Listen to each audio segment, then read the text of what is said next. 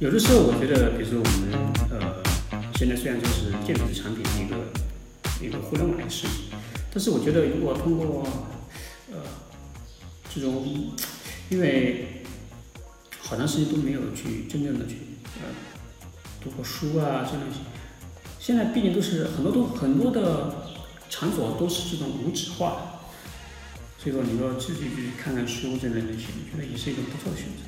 所以说今天呢，这个短美文里面去说到一篇呃黄鼠狼的笔记动物故事，呃，所以说来朗读一下。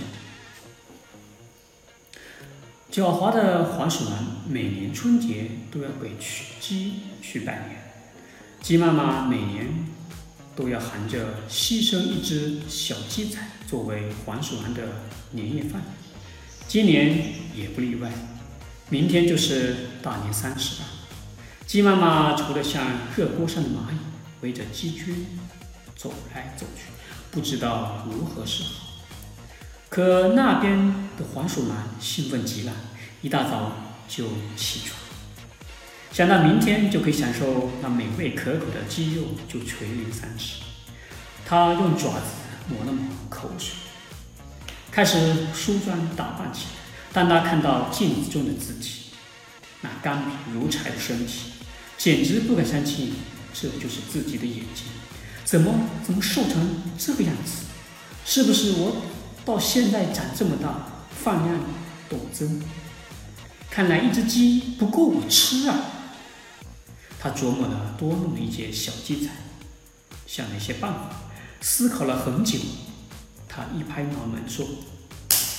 嘿嘿，有了，就是利用狐狸来当个帮手，在他哈哈大笑中，一摊一场捕鸡诡计就在他的脑海中形成。黄鼠狼打扮打扮好了以后，拿着一瓶酒去看狐狸。席间，他把狐狸捧上了天，看见狐狸已经有了醉意之后。他把捕鸡计划和狐狸一说，狐狸点了头。三十一大早，狐狸想，只要他把鸡骗过来，就由黄鼠狼负责抓鸡，然后获取猎物，一家一半。心想还不错，不就是骗吗？那可是我自己的强项。为了骗取鸡的信任，他特地。易了容，化了妆，再把自己想好的谎言温习了一遍，就出发了。鸡大嫂，你在干嘛呢？有什么事吗？看你心神不宁的，狐狸望着焦急的鸡妈妈，关切的问候：“你是？”鸡妈妈伸出脖子望着眼前这位眼生不速之客，说：“我是秦界盟主助理，来这里了解民生。”视察民情，为百姓排忧解难，所以你没见过我，有什么难？快快的告诉我吧，本官替你做主。狐狸装出一副和蔼可亲的样子。听狐狸这么一说，鸡妈妈像看到了救世主一样。对，所以鸡妈妈。对狐狸完全放松了警惕，并把事情如实的告诉了阴险的狐狸。别怕，别怕，小事一桩。我带你到我们盟主的庄园，让你们不再受到惊吓，从此过上无依无忧的生活。憨厚的鸡妈妈笑了，她带着孩子们高兴的就跟着狐狸走了。黄鼠狼刚等狐狸一出门。他就拿出一块早已刻满字的大长